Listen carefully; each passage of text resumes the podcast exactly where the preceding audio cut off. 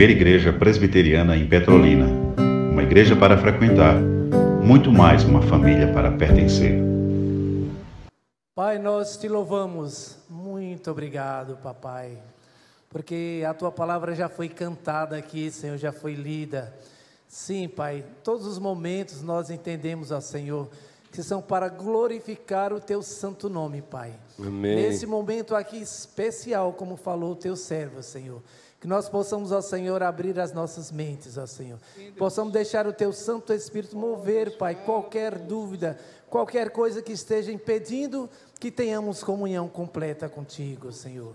Nós te louvamos ao Senhor pela vida do teu servo Ronilson, Senhor. Sabemos que é o teu servo, está em Amém. tuas mãos, depende de ti. Sim, Pai, todos nós dependemos de Ti. Amém. É por isso que nós, mais uma vez, agradecemos pela vida dele. Um homem, Senhor, um servo, um homem normal, como todos nós, Sim. mas que em oração e dedicação à Tua palavra está preparado para nos trazer o alimento, mais uma vez, nessa noite. O alimento que vem de Ti. Em nome de Jesus. Amém. Amém. O Supremo Pastor desta igreja, Jesus Cristo, convida todas as crianças. Ah, hoje é ceia, é verdade. Obrigado, guerreiro. Obrigado. Mas eu vou repetir, convido todas as crianças para ouvirem, para ouvirem a voz dele aqui mesmo. Não é? Queridos, abramos a Bíblia Sagrada na primeira carta de Deus aos Coríntios, o capítulo 11. A primeira carta aos Coríntios, o capítulo 11.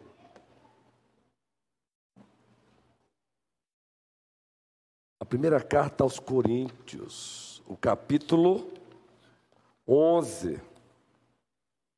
Palavra do nosso Deus. Lerei para a nossa instrução, para o nosso crescimento, nesse primeiro momento, apenas dois versículos.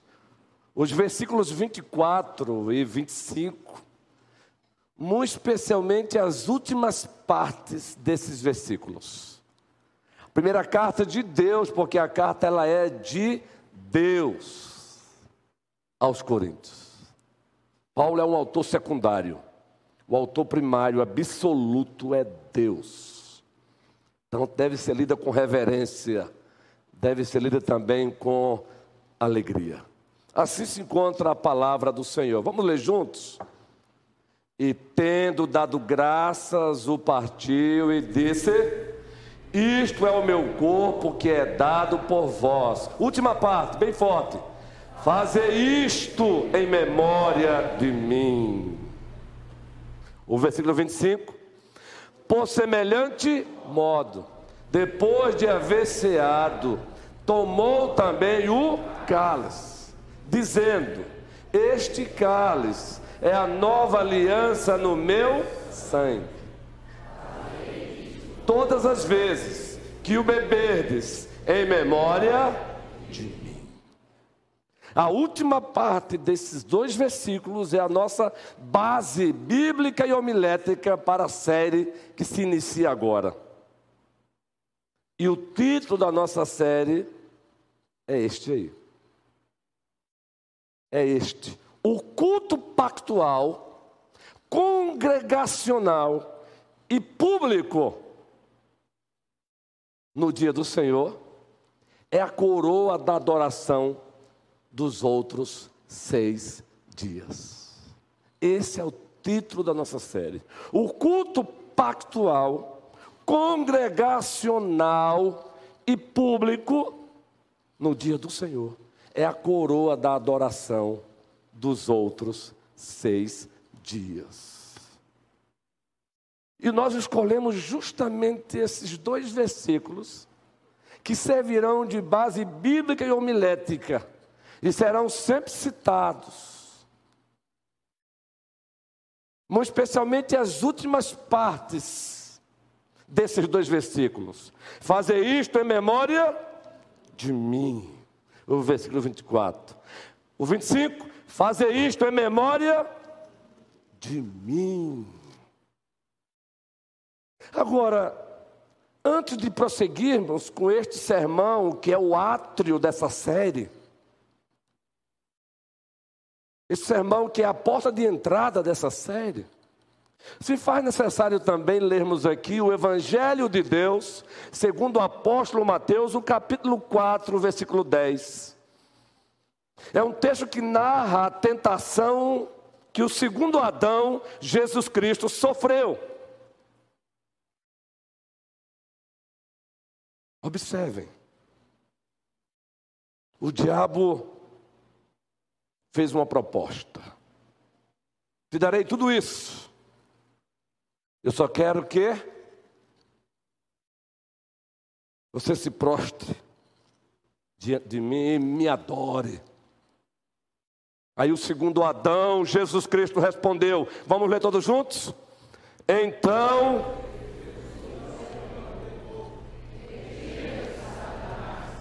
A, ao Senhor teu Deus adorarás, e só a Ele louvado seja o nosso Deus. Preste bem atenção: ao Senhor teu Deus adorarás, e só a Ele darás culto. Preste bem atenção nessas duas palavrinhas. Que tanto no Antigo Testamento como no Novo, elas são citadas com frequência, e em alguns textos elas se tornam intercambiáveis. Ao Senhor teu Deus adorarás, e só a Ele darás culto. Mas ainda, Asaf, Existe outro texto também.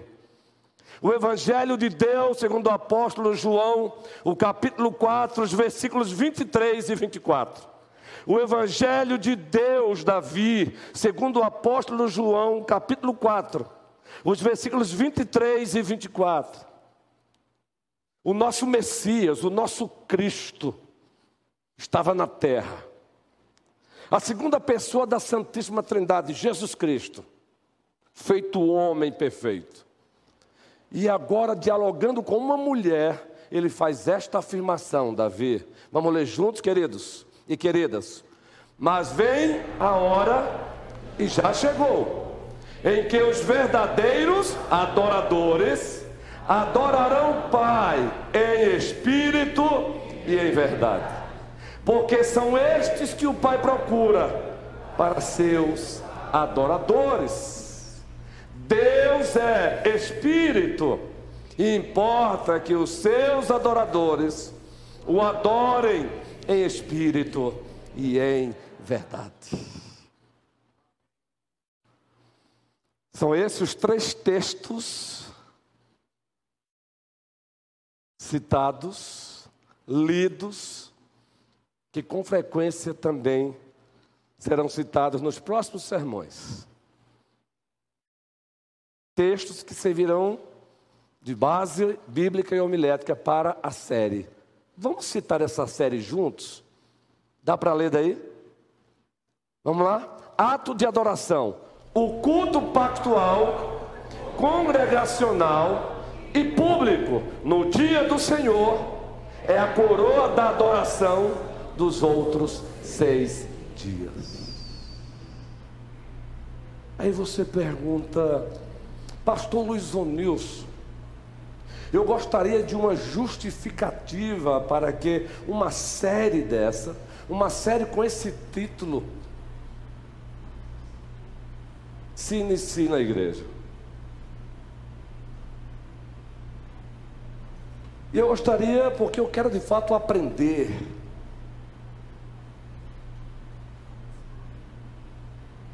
Então vamos lá para as justificativas dessa série e do título, muito especialmente, dessa série. Nós estamos no mês de outubro. Nós estamos no mês de outubro. E durante todo este mês celebraremos a reforma protestante. Nomes como o nome de Martinho Lutero, Zwinglio, Seguindo aqui a ordem cronológica, Bullig, sucessor de Zwinglio, João Calvino, Beza, Farel, Melancton. E tantos outros servos preciosos do Senhor serão citados, seja na, EBD, seja nos nossos encontros pactuais. E no dia 31 de outubro, que é o dia exato, esta igreja se encontrará na Ordem Petrolina, fazendo uma caminhada de oração, de evangelização e de panfletagem. Celebrando mais um ano, mais um aniversário da reforma protestante. Espera aí, pastor, até agora eu não entendi. Essa é a justificativa? Não. Vai para além disso. É que os nossos pais reformados manifestaram duas preocupações no século XVI. E a partir dessas duas preocupações, eles pisaram pé no movimento reformado protestante. A primeira, como é possível o homem ser salvo? Como é possível o homem ser salvo? Eles lidaram com essa preocupação. A outra preocupação que predominou o movimento reformado, como devemos adorar a Deus? Salvos para adorar. Então, como devemos adorar? Daí o nosso gancho como docente da igreja. Trabalhar todo este mês de novembro também essa temática sem nos tornarmos pastores de uma nota só. É claro e evidente que vamos abordar aqui, vamos fazer uso, vamos evocar, vamos trazer à tona os nossos solas. Sola escritura, somente a escritura, mas aplicado no título da série. Sola gratia, somente a graça, mas aplicado no título da série. Sola fide, somente a fé, mas aplicado no título da série. Solos Cristo, somente Cristo, mas aplicado no título da série. E o topo, só lhe deu glória, somente a Deus toda a glória, mas aplicado no título da série. Então a primeira justificativa é esta: os nossos pais reformados se preocuparam com a adoração muito especialmente a adoração congregacional, comunitária. Adoração como esta que estamos prestando a Deus. A segunda justificativa do título dessa série, atente para isso, é que, para nossa tristeza, não são poucos os cristãos que têm relativizado o culto pactual congregacional e público, muito especialmente no dia do Senhor. Não são poucos os cristãos, por esse Brasil afora, que têm relativizado o culto, tem transformado o culto numa atividade opcional. Se aparecer algo melhor, eu já tenho uma decisão tomada. Isso é uma ofensa ao Senhor. Eis aí a segunda razão do porquê do título dessa série. E graças a Deus, esta amada igreja, pela graça de Deus, ela tem trilhado o caminho contrário. Mas sempre é bom um trabalho de prevenção. Nas nossas andanças percebemos cristãos fazendo isso, relativizando o culto. Basta um convite do melhor amigo para celebrar o seu, seja lá o que, que tem cristãos aí deixando de estar no dia do Senhor, com a congregação dos santos, fazendo o que tem de melhor na sua vida. Isso também é relativizar o culto. E a ideia aqui não é censurar, é chamar esses irmãos a uma reflexão amorosa. Pois se você relativiza o culto, você está relativizando o próprio Deus. E Deus não se deixa e jamais se deixará ser relativizado. Deus não existe, Deus é. Até usamos a linguagem Deus existe. Mas Deus existe porque Deus é, e Deus é de eternidade a eternidade. A terceira razão do porquê do título dessa série. Ah, meus irmãos. Até já citamos aqui com outras palavras. Não são poucos os cristãos que têm trocado o banquete de Deus no dia do Senhor, que é o culto, pelos banquetes dos, dos homens, pelos banquetes dos amigos. Ora, é bom ter amigo a Bíblia diz até, através da boca do sábio, que existem amigos que são mais chegados que irmãos. Todavia, precisamos relembrar que nós temos um amigo que tem prioridade sobre nós, e esse amigo tem nome, e o nome dele é Jesus Cristo. Jamais devemos trocar o banquete para o qual Ele nos convoca, para o qual Ele nos convida, muito especialmente no dia do Senhor, por outros convites, por mais legítimos que sejam. Quer me convidar para o seu banquete, meu amigo? Me convide no sábado, porque no domingo o banquete dos céus tem prioridade sobre a minha vida. O banquete dos céus tem prioridade sobre a minha vida. Lembro-me de um veterano presbítero, João Elias, com o qual tive a honra de trabalhar e aprender com ele. Já está com o Senhor, Santa Terezinha, Pernambuco. Lembro-me que no dia do Senhor, estando eu à porta para receber os irmãos, prática antiga, lá chega ele já caminhando aquele estilo, não é? E eu sabia que ele estava com visitas em casas. Parentes que moravam em Patos, Campina Grande, lá estavam visitando-os. E ele chegou e disse: Pastor Ronisso, eu os convidei. Vamos para a casa do Senhor eles disseram não. Então, está aqui a chave da casa, fique à vontade, eu vou e depois eu volto. Louvado seja o Senhor! Está aqui a chave da casa, usufrua. Agora eu vou, porque o compromisso com o meu amigo absoluto, Jesus Cristo, ele é inegociável inegociável. Não foi o meu amigo horizontal que morreu por mim no Calvário, foi Jesus Cristo que no Calvário disse: Eli, Eli, lama sabachthani, Deus meu, Deus meu, por que me desamparaste? Isso por mim, isso por você, isso por nós. A Ele, pois, toda glória.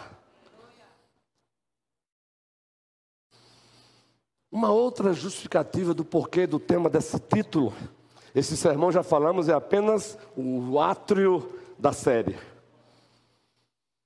Cristãos e igrejas com concepções e práticas de culto do pó de tudo. Cristãos e igrejas com concepções e práticas de culto do pó de tudo. Alguns cultos por aí você não sabe se é um, uma discoteca você é culto, é o pode tudo. É o vale tudo. Opa, alto lá. Quem decide como o culto deve ser é o dono do culto, Deus, e não você, muito menos eu. E existe culto por aí que vale tudo, vale tudo para atrair as pessoas. E aí eles usam de tudo para atrair as pessoas, menos a cruz, menos o Cristo da cruz. E se não for o Cristo da cruz que te atrai até aqui, da mesma forma que você chegou, você vai sair com muita rapidez. Porque somente o, cruz, o Cristo da cruz atrai e segura e faz você permanecer. Mas calma, Existe também outra justificativa. Existem cristãos e igrejas com concepções e práticas do não pode nada. Não pode nada. São cultos fúnebres, sem alegria. Esse dia recebi uma ligação de um colega pastor da IPB, Espírito Santo.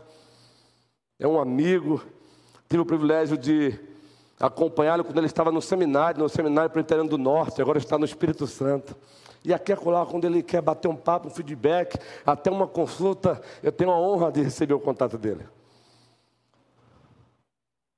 E ele disse assim, reverendo Luiz Onilson, esse teu jeito contagiante, em outras palavras, de exercer o pastorado, incomoda muita gente.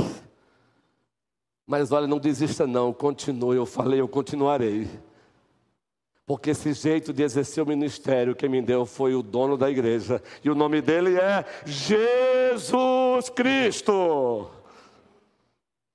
A igreja do não pode nada, não pode nada, não pode nada, não pode nada. Também isso não dá. Eis aí uma outra justificativa para o título dessa série. Eu fui de uma geração, na minha infância ministerial, de que me proibiram até orar com os olhos fechados, acredite se quiser me proibiram a orar, me proibiram a levantar as mãos, me proibiram a cantar com os olhos fechados, guerreiro, não estou inventando não. E eu até, com pouco conhecimento na época, ministério, infância ministerial, eu até Passei a entender que isso era culto reformado, que culto reformado que nada. Até que eu busquei uns 30 livros de, sobre culto e eu entendi, não, não tem nada a ver com isso. Os próprios pais puritanos cantavam com vibração, cantavam com vibração. Castelo forte é o nosso Deus. Espada e bom escudo. Eles vibravam, eles se alegravam na presença do Senhor. A, refer, a, a reverência, ela não é inimiga da alegria.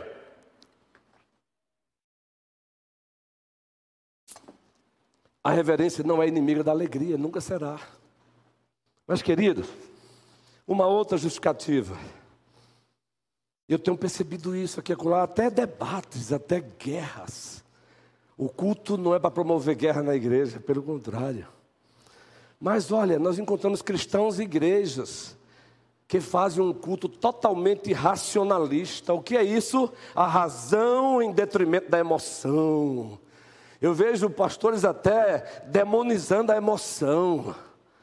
Sabe, o emocionalismo sim, é a deturpação da emoção, mas a emoção não é do diabo. Quem nos deu a emoção foi Deus. É claro que cada um expressa de acordo com a personalidade também que tem. Mas a emoção não é do diabo. A emoção não é do diabo. O mesmo Cristo que chorou diante do túmulo de Lázaro, o mesmo Cristo que se alega dizendo: Graças te dou, ó Pai. Está lá em Mateus 11. João 11, túmulo de Lázaro, ele chora. Mateus 11, ele vai dar graças pela salvação. Graças te dou, ó Pai. Alegria. Mas também, queridos, nós temos cristãos e igrejas que estão fazendo culto totalmente emocionalistas. O que é isso? É quando a emoção é praticada em detrimento da razão. Nós temos uma mania de colocar como inimigo a razão e a emoção. Sem necessidade. Quem nos deu a razão foi Deus. Quem nos deu a emoção foi Deus. Ambas devem estar humilhadas diante do Senhor. Ambas devem ser colocadas a serviço do Senhor. Agora preste bem atenção. A última justificativa, e assim vamos para o miolo do sermão. E vou trabalhar apenas hoje um ponto do sermão. Queremos que você saia daqui amando mais a Deus, mas sem ser exaustado. Fomos feitos, preste bem atenção, fomos feitos e redimidos para adorar. Fomos feitos e redimidos para adorar. Em virtude disso, devemos nos preocupar com o que é adoração. Em virtude disso, devemos nos preocupar a quem adoramos. Em virtude disso, devemos nos preocupar quando adoramos. E como adoramos? Porque fomos feitos e redimidos para adorar.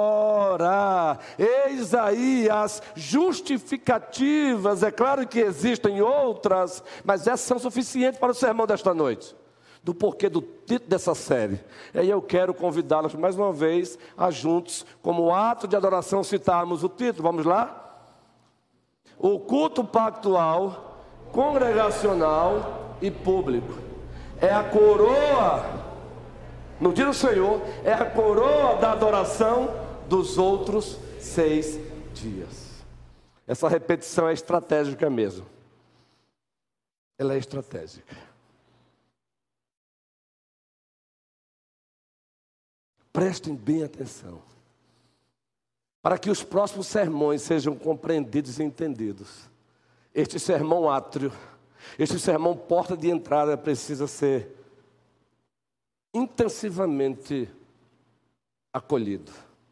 Primeiro compreendido, entendido, compreendido, acolhido, abraçado, não porque sou eu que estou pregando, mas porque tá, ele se encontra baseado na palavra.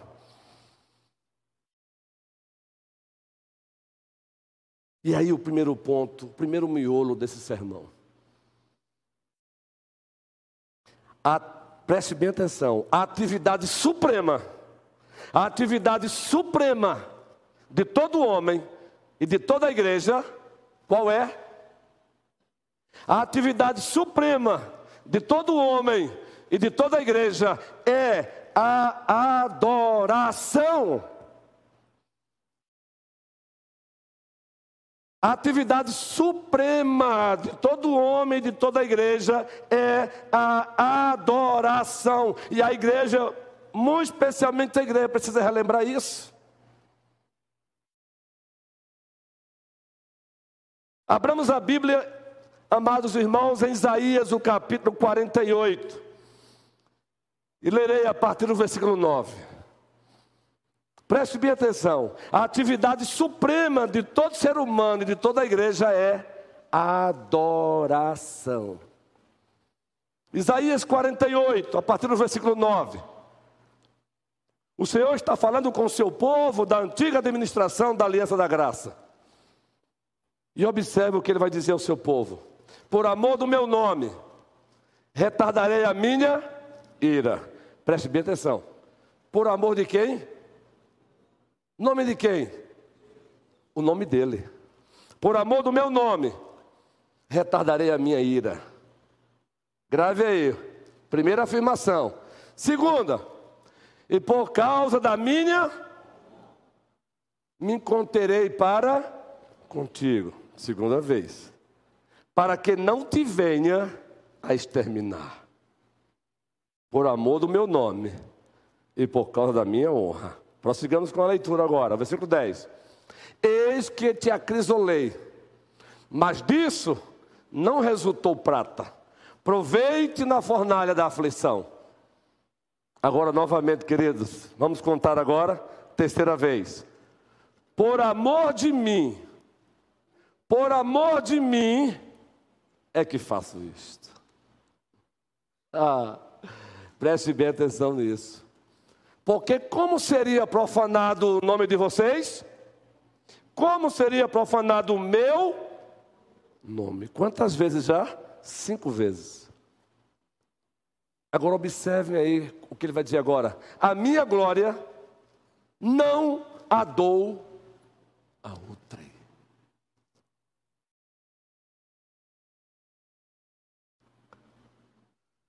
A adoração é atividade suprema de todo homem, de toda igreja. Porque o fim principal do próprio Deus é glorificar a si mesmo e deleitar-se em si mesmo. Vocês já pararam para refletir sobre isso? Nós perguntamos muito aqui qual é o fim principal do homem, se encontra nos nossos catecismos. Qual é o fim principal e supremo do homem? Glorificar a Deus e gozá-lo para sempre, deleitar nele para sempre, desfrutar nele para sempre. Mas sabe por que, que existe essa pergunta no catecismo? Porque antes tem uma pergunta vertical. Qual é o fim principal e supremo de Deus? Ele mesmo. Glorificar a si mesmo. Deleitar-se nele mesmo. Agora, ele glorifica a si mesmo, fazendo você glorificá-lo. Ele se deleita em si mesmo em ver você se deleitando nele. Está aqui Isaías 48, por amor do meu nome por causa da minha honra, por amor do meu nome, por amor do meu nome. O meu nome não será profanado. Isso é maravilhoso, gente. Isso é forte demais e muito. Abra sua Bíblia em Isaías 43, os versículos 6 e 7. Isaías 43, os versículos 6 e 7.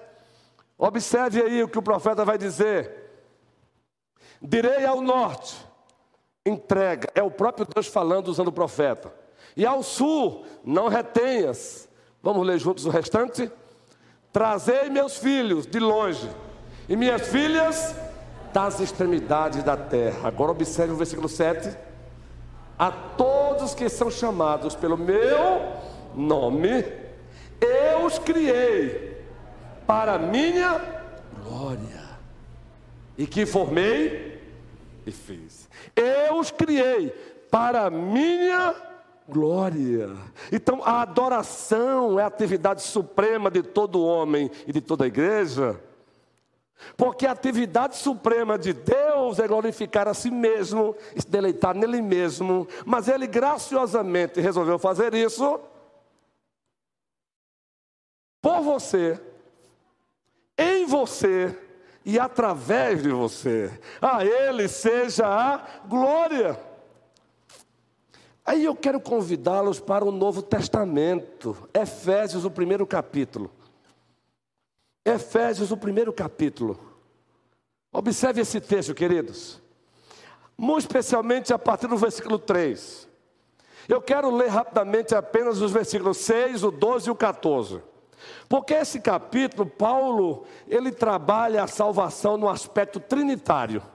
O Pai, as ações do Pai, as ações do Filho e as ações do Espírito Santo.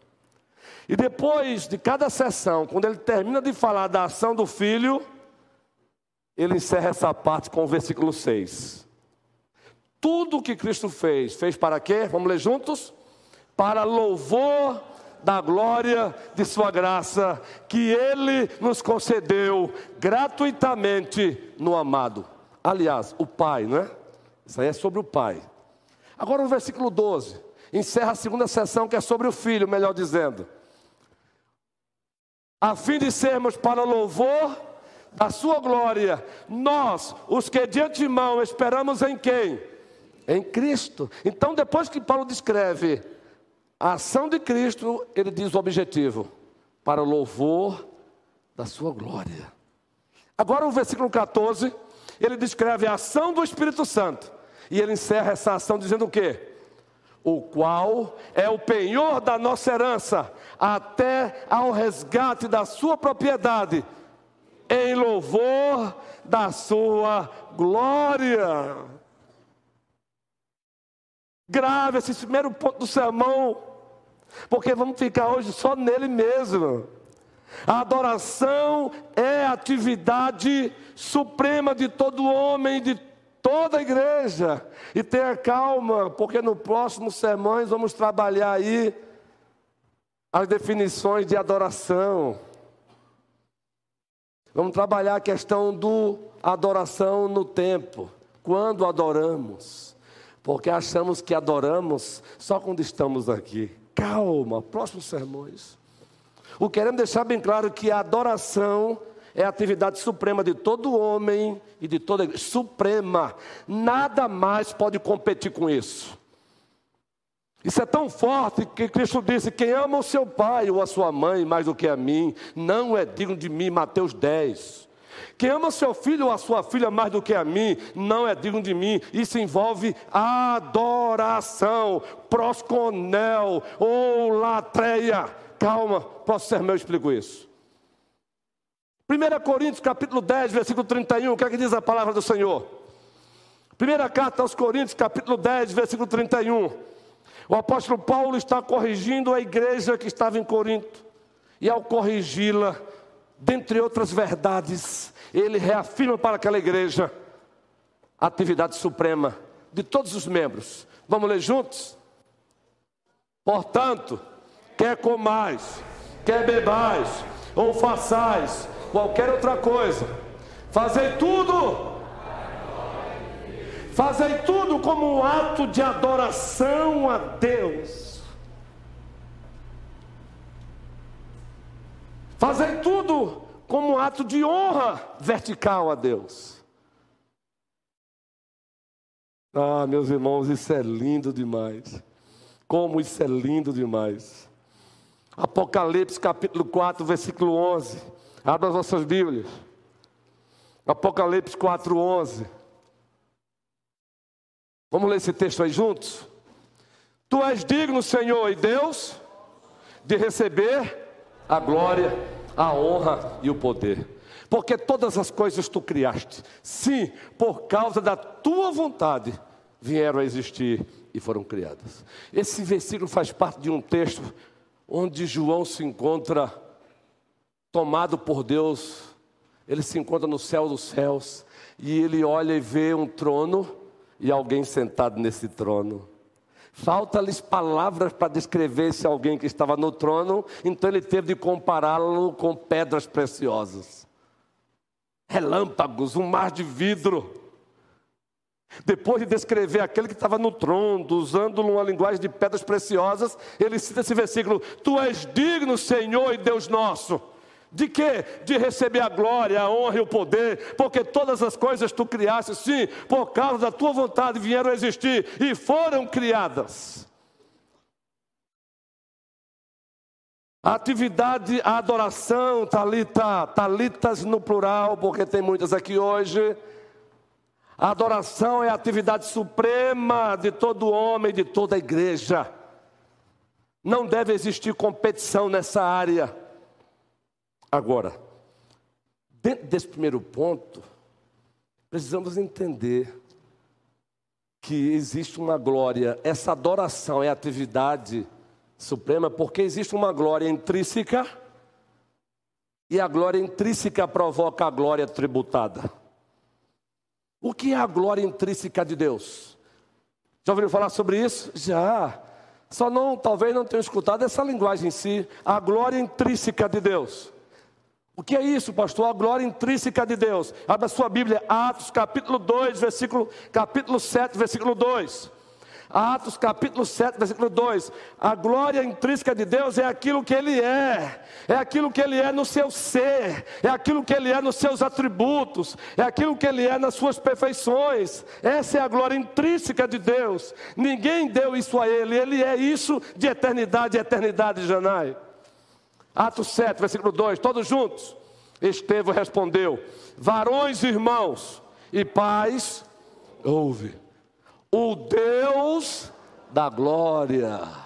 Apareceu Abraão, nosso pai, quando estava na Mesopotâmia, antes de habitar em só tem mesmo. Vejam como Estevão, o diácono pregador, cheio do Espírito Santo, se referiu a Deus, o Deus da glória. A glória intrínseca de Deus é aquilo que Ele é no seu ser. É por isso que você, tudo, Ele não precisa que você faça nada para Ele ser alguma coisa a mais. Ele já é tudo de bom, Ele é tudo de perfeição. A glória é o que Ele é no seu ser de perfeições. Por isso que Isaías no ano da morte do rei Uzias, eu vi o Senhor assentado sobre um alto e sublime as abas de suas vestes enchiam, os serafins voavam. Cada um tinha seis, com duas cobria os seus pés, com duas cobria os seus rostos, e com duas voavam, e cantavam e adoravam, dizendo: Santo, Santo, Santo é o Senhor dos exércitos, toda a terra está cheia da sua glória. Essa é a glória intrínseca de Deus. E essa glória intrínseca de Deus, ela provoca a glória tributada. E o que é a glória tributada? é o nosso reconhecimento de quem Ele é. A glória tributada é o homem diante dele reconhecendo, conhecendo e reconhecendo quem Deus é. Isso é glória tributada. Salmo 29, o nosso liturgo leu esse texto hoje. Vamos lê-lo novamente. Salmo 29, apenas os dois primeiros versículos.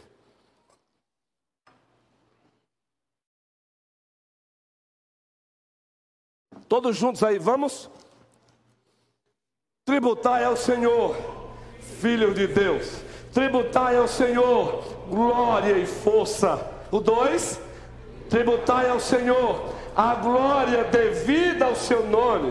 Adorai o Senhor na beleza da sua santidade. Queridos, a glória intrínseca de Deus, aquilo que Ele é no seu ser, perfeições, atributos, qualidades e até mesmo nos seus feitos, provoca a glória tributada, ou seja, provoca adoração. Os serafins estão adorando Maico, porque eles estão sendo provocados pela glória de Deus. As abas de suas vestes enchiam o templo. Aí os serafins, santo, Santo, Santo é o Senhor dos exércitos, toda a terra está cheia da sua glória, Tamires. Monte da Transfiguração, Mateus 17. A segunda pessoa da Santíssima Trindade que teve por um bom tempo a sua glória como que vestida pela carne. Mas graciosamente ele chama Pedro, Tiago e João para um bate-papo e ele queria presenteá-los com algo. Algo que serviria de lição para nós hoje. O que aconteceu ali em Mateus 17 é conhecido como Monte da transfiguração. O Senhor dá uma pincelada da sua glória. Eles se desnudam um pouquinho e eles percebem o rosto de Cristo brilhando. A glória da segunda pessoa da Santíssima Trindade diante dele. Isso foi tão forte que Pedro ficou abestalhado. Ficou tão abestalhado que disse assim: O que?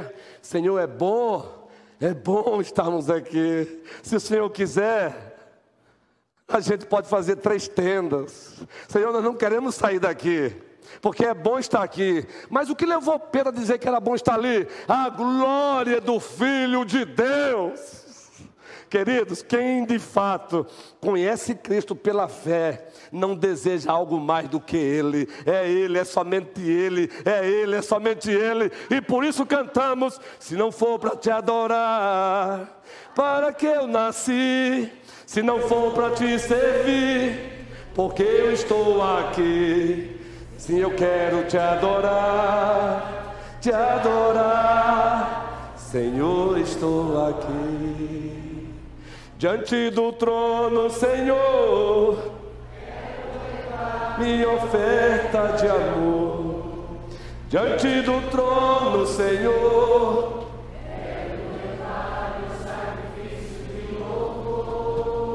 as minhas mãos levantar.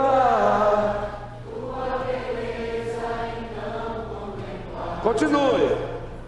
Com meus lábios declarar toda a minha adoração. Se não for para te adorar, para que nasci? Se não for para te seguir, porque eu estou aqui. Sim, eu quero te adorar, te adorar. Senhor, estou aqui. De Jesus Cristo, não troque o banquete de Deus no dia do Senhor por nenhum outro banquete, por mais importante que seja. Não troque o banquete de Deus, com exceção, com exceção da obra de misericórdia e necessidade. Porque a obra de necessidade e misericórdia também é adoração. Quando você tem que socorrer alguém ou foi escalado para trabalhar. Fora disso, não troque o banquete de Deus, ainda que seja um convite do governador do estado, ainda que seja um convite do presidente. Como disse Expulso para os seus alunos da escola de pastores, se a rainha da Inglaterra vos convidar para serem seus embaixadores, não aceitem, porque vocês já foram convocados para serem embaixadores de Cristo. Embaixadores de Cristo.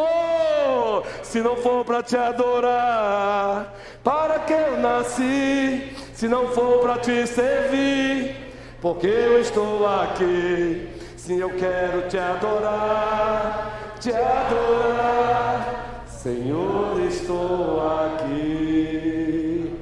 A glória tributada, a glória que a igreja tributa, semelhante a esta aqui, ela é apreciação. A igreja aprecia a beleza de Deus, é afeição, é reverência, é sujeição. Tudo isso é glória tributada. Você, se você, se você é semelhante a mim, eu aprecio uma boa comida. Aqui e acolá, ovelhas de Cristo postam, eu fico salivando. Ai, que coisa se pudesse entrar ali, a gente aprecia, porque nós fomos feitos para apreciar. Agora, fomos feitos para apreciar, acima de tudo, Deus. Deus, Deus. É apreciação, é afeição, é reverência, é sujeitão, sujeição. Tiago 4,7. Sujeitai-vos a Deus. Resistir ao diabo e ele? Mas antes a ideia é, o mandamento é: sujeitai-vos a Deus. Isso é glória tributada.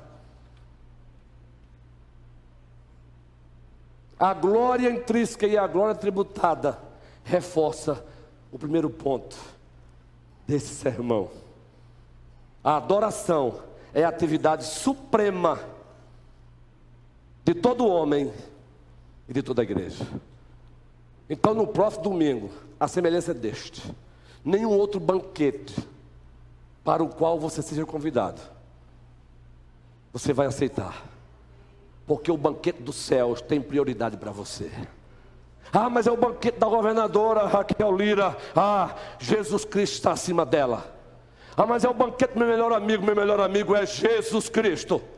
Eu tenho um amigo, mas o meu melhor amigo é Jesus Cristo. Achei um bom amigo, Jesus o Salvador, o escolhido dos milhares para mim.